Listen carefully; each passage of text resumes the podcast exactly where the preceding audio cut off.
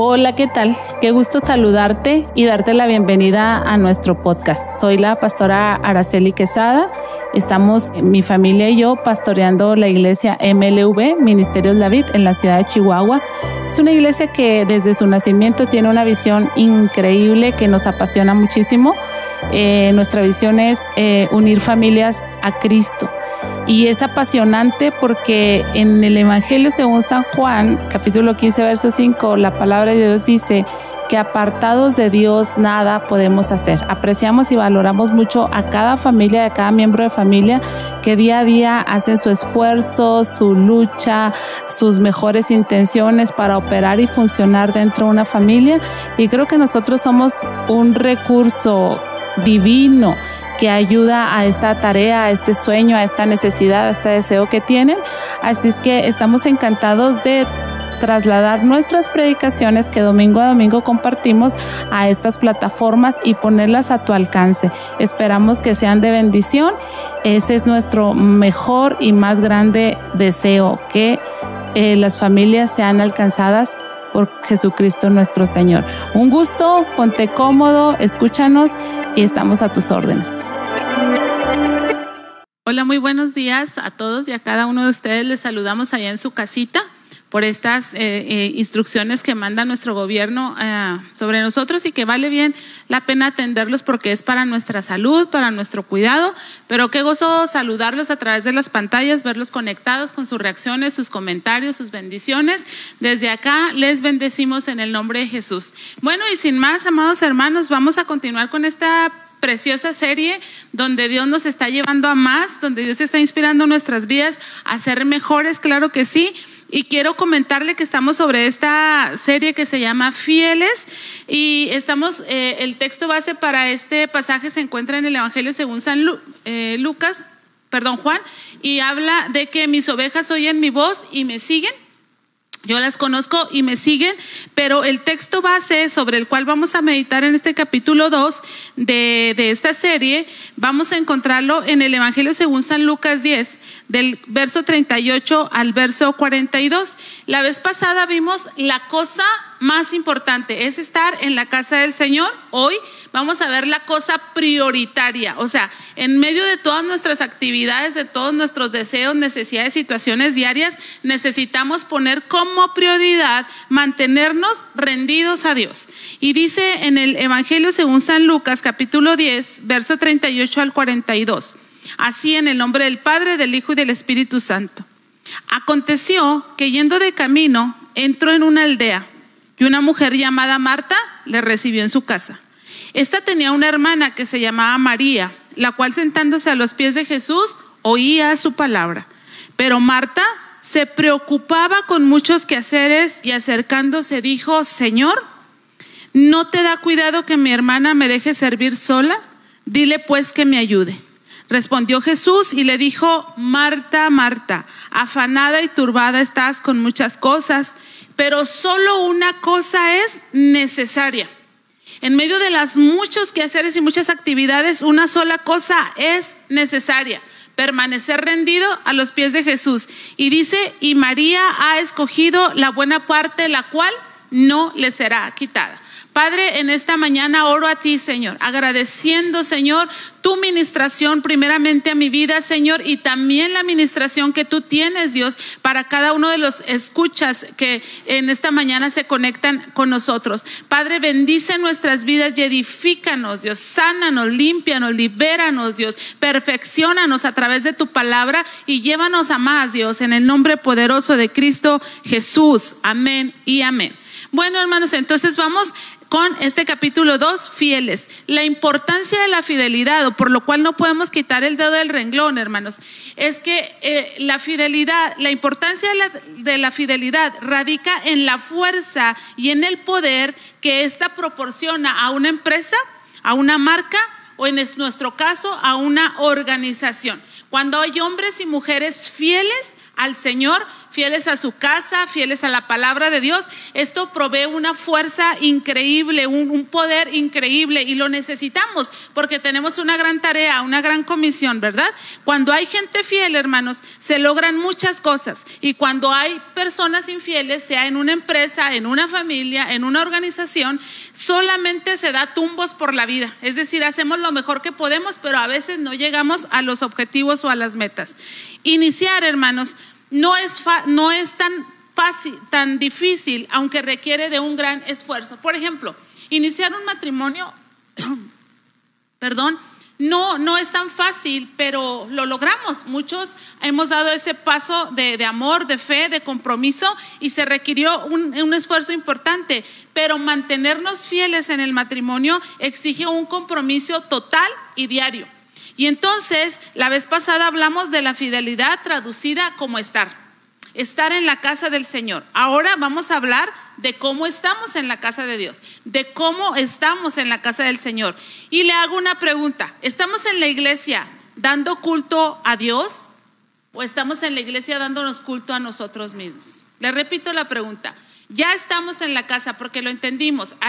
el domingo pasado hicimos esa determinación, voy a ser fiel a una casa. Pero hoy le pregunto, ¿cómo estamos en esa casa? ¿Dándole culto a Dios? ¿Rindiéndonos a Él? ¿Adorándolo a Él? ¿Buscándolo a Él? ¿Tratando de agradarlo a Él? ¿O estamos en una casa dándonos culto a nosotros mismos, agradándonos a nosotros, rindiéndonos a nosotros mismos, sirviéndonos a nosotros mismos, agradándonos a nosotros mismos? Esta Biblia, este pasaje que acabamos de leer en la Biblia, habla de dos personas y de una casa. Jesús llegó a una casa que estaba en una aldea y en esa casa vivía Marta y vivía María. Y como se hace un contraste, el propio escritor hace un contraste, yo voy a hacer un contraste en base a Marta y a María y voy a hablar de una persona que es creyente usando la figura de Marta, pero que no necesariamente es fiel. Y voy a usar la figura de María este, como una creyente, pero que es fiel. Y en base al, al, testimonio de estas dos mujeres, vamos nosotros a ser movidos y motivados a trabajar en nuestra propia vida. Hablando de Marta, hermanos, Marta era una creyente, pero no fiel a Dios, sino una creyente fiel a sí misma. Esta mujer era fiel a sus ideas, era fiel a sus opiniones y era una mujer fiel a sus deseos. Y el texto lo deja ver claramente. Dice que Marta se preocupaba con muchos quehaceres. ¿Quién la mandó? ¿Quién le dijo que era eso lo más importante, lo más trascendente, lo más necesario? Andar ahí lavando los, los trastes, barriendo, trapeando, haciendo comida. ¿Quién le dijo eso? Ella. Esas eran sus paradigmas, eran sus ideas. Eso era el deber ser que ella tenía en su mente. Ella era una mujer creyente, pero era una creyente fiel a sí misma. Por lo tanto, en esa visita de Jesús, ella no podía estar rendida a los pies de Jesús. Y esa, hermanos, debe de ser la prioridad de un creyente fiel. Ella era fiel a sus ideas, fiel a sus opiniones y era fiel a sus deseos. Y encontramos, hermanos, que cuando vemos personas en la casa, ya estamos en la casa, pero no estamos rendidos a Dios, no estamos siendo fieles a Dios, sino que somos fieles a nosotros mismos, se generan conflictos. Cuando hay hombres y mujeres en una casa, en la casa de Dios, que lejos de ser fieles a Dios, de estar rendidos a Dios, están rendidos a sus ideas, están rendidos a sus opiniones y están rendidos a sus deseos, se generan conflictos. Y puedo ver en, la historia esta que relata el escritor, puedo ver que el conflicto provocó enojo. Que cuando Marta vio que María no estaba siendo fiel a sus ideales, a sus opiniones, a sus deseos, entonces ella se enojó, ¿verdad que sí? Se enojó y entonces no solamente se enojó, sino que el resentimiento apareció, empezaron a venirle borbotones de pensamientos, otra vez María está haciendo eso, otra vez yo estoy sola con la carga más pesada, otra vez a mí me toca la tarea más difícil. Y también el texto revela, hermanos, que apareció queja en ella que en lugar de ir a hablar a María y motivar a María para que viniera a ayudarle a machacar los frijoles, fue delante de Jesús con queja. ¿No te da cuidado que mi hermana no me ayuda? ¿No te preocupa a ti que, mi hermana no está siendo fiel a mí, a mis cuidados, a mis ideas, a mis pensamientos, a mis deseos? Y entonces, cuando nosotros somos fieles a nosotros mismos, tomamos una actitud normativa y legalista y generamos conflictos tremendos cuando estamos en la casa del Señor. Fíjese bien cómo Marta se preocupaba por muchos quehaceres, dice el verso 41, y acercándose le dijo al Señor, ¿no te da cuidado que mi hermana me deje servir sola? O sea, Ay, qué increíble esto, tan real, tan, tan, tan del día a día en las congregaciones, ¿verdad? Yo creo esto, yo opino esto, mi idea es esto, mi deseo es esto, y si todos los demás no están conmigo, entonces voy y me quejo con Jesús. No te da pendiente que el hermanito no me ayuda, no te da pendiente que la hermanita no colabora conmigo, no te da pendiente que aquel no está colaborando conmigo. Y Jesús le respondió y le dijo, Marta, Marta, afanada y luego le dice, y turbada, estás con muchas cosas. Es decir, tu, tu corazón se empezó a, a ensuciar, se empezó a fastidiar con muchas cosas. Y hace unos días que estaba yo en mi cocina, las cocinas, por nada les dicen las cochinas. Qué difícil mantener una cocina limpia, por más ímpetu, por más ánimo que usted le meta a una cocina, como es un área de trabajo, es un área muy visitada por toda la familia tres veces al día y cuando estamos en restricción dentro de casa, cada cinco minutos se visita la cocina, ¿verdad? Entonces es increíble, es imposible, casi una tarea titánica mantener la cocina limpia. Pero me hacía pensar esto el Señor, hermanos, en mi cocina sucia, yo tratando de limpiarla, en el corazón. La Biblia dice, sobre toda cosa guardada, guarda tu corazón, porque de él mana la vida. Qué fácil se ensucia el corazón, ¿verdad que sí? Qué fácil se desordena el corazón. Qué fácil de pronto hay cosas en nuestro corazón. Marta tal vez estaba tan bien que vio a Jesús, pásale Jesús, y en su buen corazón dijo, lo voy a servir, lo voy a atender, voy a prepararle esto, voy a hacer aquello, y hasta ahí todo iba bien. Pero el Señor Jesús le dice, ¿te afanaste? Y te turbaste, se te ensució el corazón y de repente estás sintiendo lo que no deberías sentir, estás pensando lo que no deberías pensar y estás generando conflictos. Entonces podemos ser creyentes, hermanos, pero creyentes fieles a nosotros mismos y un creyente fiel entiende que debe de estar rendido al Señor. Publicaba yo ahí en mi Facebook un pensamiento y dice, elige pensamientos que den vida. Elige pensamientos que en esta tarea de mantener limpio el corazón, porque tus pensamientos se volverán palabras y tus palabras se convertirán en tus acciones. Entonces yo tengo que cuidar mucho, mucho, muchísimo mis pensamientos y yo te quiero invitar una manera en que cuides tu pensamiento en este día, en esta mañana y a partir de aquí es, tú debes de estar rendido a Dios. Tú debes de ser fiel a Dios más que ser fiel a tus propias ideas, opiniones y deseos. Leí por ahí una frase, no la estoy citando completa ni puedo mencionar al autor porque no me acuerdo quién lo dijo, pero leí esta frase y dice, el que habla, enseña y el que calla, aprende. Qué diferente la actitud de Marta y de María, ¿verdad? Qué diferente se nota la diferencia en una casa de los creyentes que son fieles a Dios y de los creyentes que simplemente son creyentes, que están ahí pero que, que están batallando y que todavía no entienden que necesitan ser fieles a Dios. Quiero platicarle de algo que aprendí, muy, muy simpático. Alguien de la iglesia me mandó preguntar y me dice, ¿habías escuchado esta palabra? Y le digo yo, justamente acabo de, escuchar una, una conferencia acerca de esa palabra, se me hizo muy interesante y viene totalmente al caso. Esta palabra se llama filoprimatosis y la, la usan para describir una enfermedad. Y así como, por ejemplo, en los lugares de tierra caliente o donde llueve mucho, son lugares ideales para, por ejemplo, que cunda el dengue. Dicen los que dicen que saben que las iglesias son lugares propicios para que esta enfermedad fecunde, para que se propicie, para que se propague, para que se dé. Y la filoprimatosis no es otra cosa más que la codicia por el primer lugar. Y yo veo a Marta con esta enfermedad manifiesta, ella queriendo codiciar el primer lugar, ella codiciando el elogio, ella codiciando el reconocimiento, ella codiciando el deleite, ella codiciando el aplauso del maestro que estaba en su casa. ¿Por qué? Porque andaba ordenando, porque andaba limpiando, porque andaba cocinando, porque andaba afanada, porque andaba acelerada atendiendo al Señor. Pero resulta que el maestro estaba deleitándose con la que estaba sentada a sus pies para escuchar su palabra. Y entonces, cuando tenemos esta enfermedad, hermanos, luego, luego surge el ataque, luego, luego surge la queja, y no necesariamente con María, sino con el público, porque lo que necesitamos es reconocimiento, es que se nos vea como que nosotros somos mejores que otros.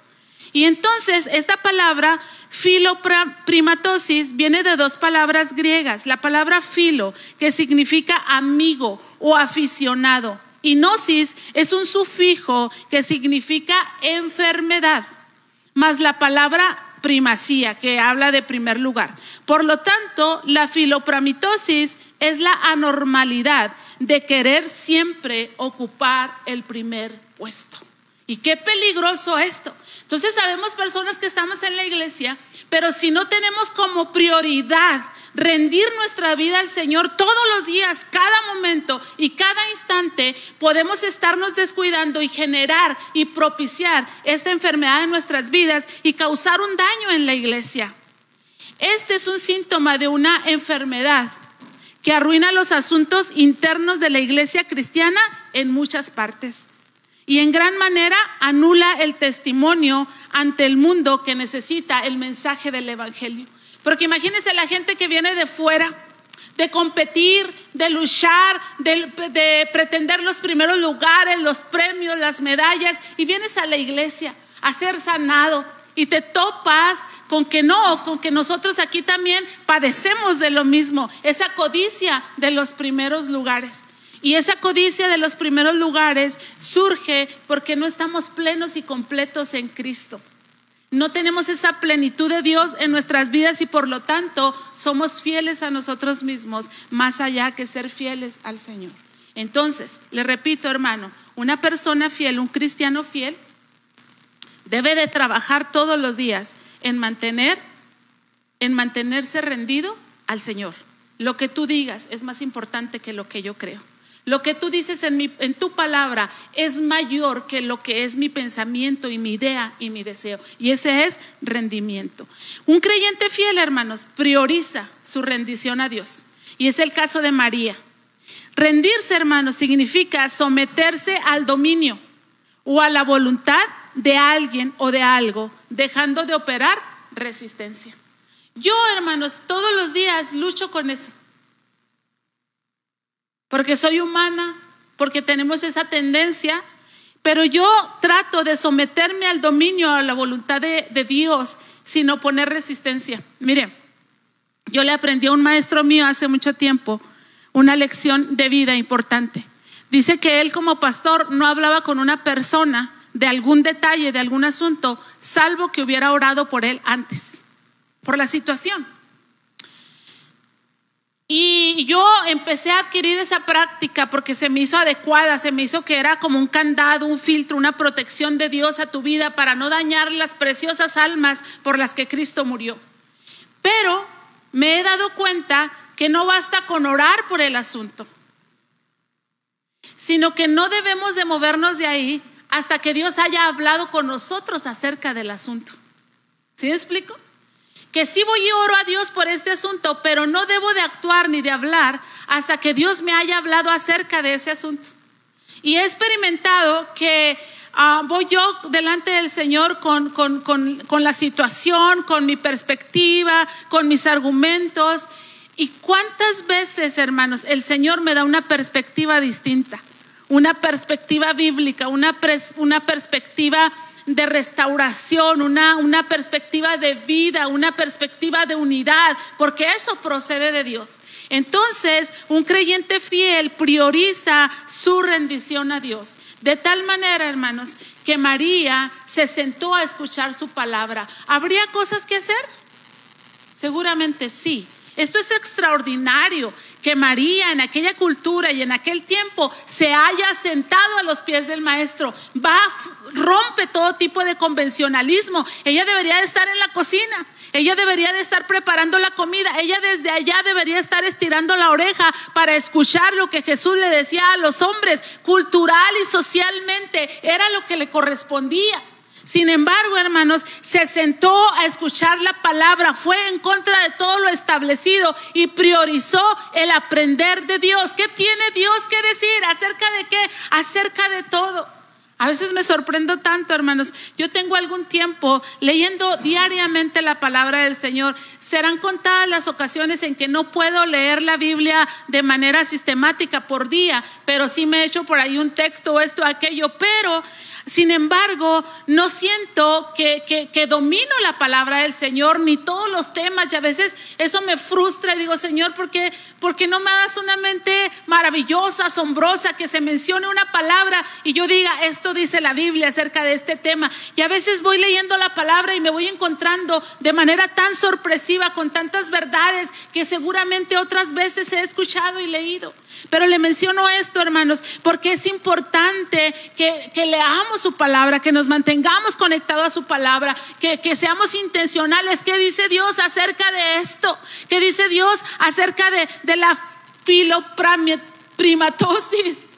Es increíble, me, me, impresionó esta, esta, esta enfermedad, esta patología y todo lo que la palabra del Señor dice. ¿Cuántas situaciones se dieron por, por causa de este problema? Y se siguen dando. Entonces necesitamos como María, hermanos, ser intencionales e ir en contra de todo paradigma y sentarnos a escuchar su palabra. El Señor la elogió, la elogió por elegir la mejor parte. Qué increíble. La elogió. María, Marta, tu hermana, eligió la mejor parte supo lo que es trascendente, supo lo que es importante. Y esto es un elogio increíble. Porque algunos recibimos elogios de, wow, usted cuánto sabe, wow, su conocimiento me impresiona. Yo justamente ayer escuché de un joven una palabra que simbró mi vida y simbró mi corazón y, y me estremeció tanto. Y dice, tú no puedes predicar en base a tus convicciones necesitas predicar lo que la Biblia dice. Y fue tan estrujante para mí, porque a veces como creyentes y cristianos hacemos juicio en nuestras propias convicciones. No, es que yo creo que esto debe ser así. No, yo creo que esto debe ser así. Sí, pero ¿qué dice la Biblia acerca de eso? Y es lo relevante de María. No, no la elogiaron por sus convicciones. No la elogiaron por su conocimiento, no la elogiaron por sus conclusiones, no la elogiaron por todo su saber, por todo su conocimiento. La elogiaron porque supo elegir lo mejor. Y entonces estoy hablándole que una persona fiel, un creyente fiel, elige, prioriza rendirse a Dios es más importante lo que Dios dice que lo que yo siento. Imagínate qué maravilloso. Que en tu situación de casa con tu esposo tú priorices rendirte a Dios. Es más importante lo que Dios dice que lo que yo estoy sintiendo. Es más importante lo que Dios opina que lo que yo opina. Es más importante lo que Dios desea que lo que yo deseo. ¿Cómo cambiaría tu relación con tu esposo? Imagínate con tus hijos. Es más importante lo que Dios dice acerca de Él que lo que yo pienso acerca de Él. Es más importante la opinión de Dios sobre la vida de mi hijo que mi propia opinión. Es más importante el deseo de Dios en la vida de mi hijo que en mi propio deseo. Eso cambiaría por completo las cosas. Y Jesús dijo de María, esta mujer escogió la mejor parte. Es una mujer fiel. Quiere ser fiel a mis ideas, a mis opiniones, a mi corazón, a mi pensamiento. Y lo más increíble, hermanos, que el Señor Jesús la defiende y dice, lo que ella eligió no le va a ser quitado. Lo que ella eligió no le va a ser quitado. Y hace unos días pensaba yo, hay un pasaje en la Biblia que dice que el hombre malo del mal tesoro de su corazón saca para cuando se le ofrece, ¿verdad? Y el hombre bueno del buen tesoro de su corazón saca para cuando se le ofrece. Hablando del corazón como una bóveda donde guardamos cosas importantes, ¿verdad? Entonces yo dije, bueno, así de sencillo, un hombre malo tiene una bóveda que es su corazón y ahí guarda cosas malas.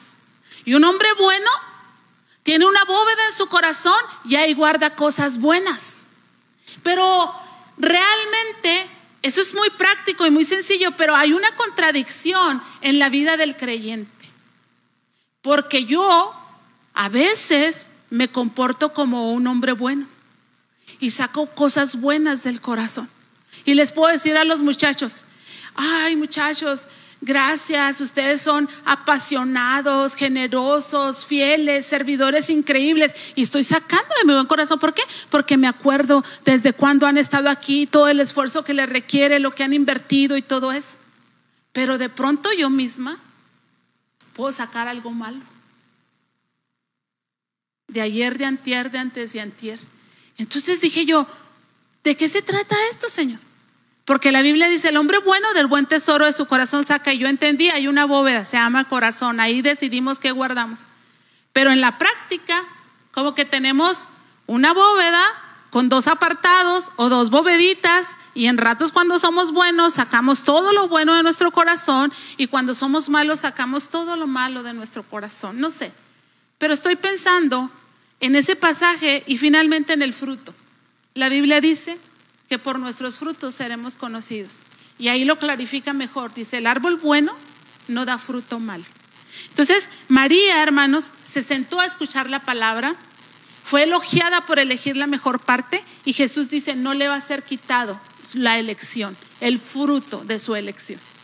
Y esto es increíble, hermanos, porque estamos hablando que los seres humanos, unos más y otros menos, lidiamos con esa codicia por el primer lugar por ser los importantes, por ser los reconocidos, por ser los aplaudidos. Pero en el caso de María, que eligió correctamente, dice, no le será quitado el fruto de su buena elección. Entonces te quiero animar, te quiero animar que le des vuelta a esa, a esa afección, a esa dificultad, a esa perversión. Voy a usar esa palabra, ojalá y no sea demasiado a esa perversión del corazón de querer tener los mejores lugares. Te quiero motivar a que quieras ser un hombre y una mujer fructífera, que des fruto, fruto de labios que confiesen el nombre del Señor, haciendo una elección, haciendo, priorizando, poner, rendirte siempre todos los días delante de la presencia del Señor, tal cual lo hizo María, y que el Señor mismo diga de ti y diga de mí. El fruto de ella, de su buena elección o de Él, no le será quitado. Cualquiera inicia algo. Cualquiera se mete a, cursar una carrera, ¿sí o no? Cualquiera se mete a una escuela de lenguas. Cualquiera se mete a un curso de estilismo, a un curso de uñas. Cualquiera se mete a una dieta. Cualquiera se mete a un gimnasio. Cualquiera se mete a una empresa. Cualquiera, cualquiera, cualquiera se puede ser cristiano y puede pertenecer a una iglesia. Pero mantenerse Ah, esa es otra cosa, ¿verdad que sí? Te metes a una carrera, perfecto, cualquiera se mete, cualquiera empieza, como quiera ahorras y juntas lo de la inscripción y lo de la primera mensualidad. ¿Mantenerte? No cualquiera. Cualquiera inicia una dieta, pero no cualquiera se mantiene en esa dieta. Cualquiera empieza una rutina de ejercicios, pero no cualquiera se mantiene en esa rutina de ejercicios. Entonces, mantenerse es lo interesante. Eso es otra cosa. Pero según la argumentación del diálogo de Pablo, no es del que empieza, sino del que termina. Y todos los que somos creyentes empezamos con rendición a Dios. ¿Sí o no? Todos los que somos creyentes empezamos con rendición a Dios. Un día platicamos hasta de risa de un hermano eh, muy querido por mí, eh, evangelista, sacado de las drogas y de las calles y medio malandrón y con la facha así tremenda. Y estábamos en un culto de barrio, en una casa, y era gente inconversa y que habíamos invitado y ahí estaban. Entonces ya les predica la palabra y dice, mira, yo voy a orar a Dios por ti, pero necesitas rendirte delante del Señor, les dice el predicador, de amigo mío. Y luego les dice, levanta tus manos en señal de rendición a Dios. Y para usted y para mí, pues nosotros levantamos las manos, no hay problema, ¿verdad? Pero gente inconversa, que jamás, o sea, que ni aplauden, ni, ni, ni nada saben, ni nada. Pues era una locura, de hecho te pesan las manos, parece que estás paralizado, no te quieres atrever. Y volví a decir, hombre, levanta tus manos en rendición a Dios y no sé qué. No, la gente seguía, creo que hasta más se afirmaban así en los brazos cruzados y todo pero le salió o lo ungido o lo cholo. Y les dijo, ¿vas a levantar las manos o qué? Y levantaron la mano todos. levantaron todo el mundo sus manos y, se rindieron en aquel día delante del Señor, ¿verdad? Entonces, sea porque has tenido un predicador muy atrevido que te haya dicho, levanta las manos o a ver cómo nos toca, ríndete a Dios. Pero todos empezamos el camino de fe con rendición a Dios. Tienes razón, Señor. Tu palabra es verdad. Lo que tú dices es cierto. No me lo voy a negar, no me voy a excusar. Perdóname, ayúdame. Y así empezamos. Pero decir que nos hemos mantenido en esa rendición, hermanos, es exagerado. Por eso le quiero animar en esta hora. Iniciar es fácil, pero mantenernos. ¿Se acuerda de usted cuando recién se convirtió? Cuando andaba en esa etapa que mal hemos llamado nuestro primer amor, para hablar de los primeros meses donde te mantenías rendido, donde lo que Dios decía era verdad, aunque no lo creyeras o ni siquiera lo entendieras, pero como lo decía Dios, así era. Y de repente crecimos, y de repente maduramos, y de repente ya sabíamos algo de la Biblia, ya sabíamos algo de teología, de escatología, eh, de todas las logías, y ya batallamos para rendirnos al Señor. Y hasta con Dios discutimos y argumentamos. Y cuando Dios nos dice, mira, este es el camino por él andar, tú le dices, no, Señor, no sabes de lo que estás hablando. Sí, yo caminé en la tierra. No, no, Señor, pero a ti no te pasó lo que a mí me pasó. No, sí, este es el camino por él andar. Hasta con el Señor argumentamos, como Marta. Señor, yo estoy haciendo lo correcto. Yo estoy haciendo lo importante. ¿Por qué no le ordenas a todos los demás que atiendan lo importante y que hagan lo correcto como tu segura servidora? Y hasta se limpió la medallita aquí de, de Pepe Grillo.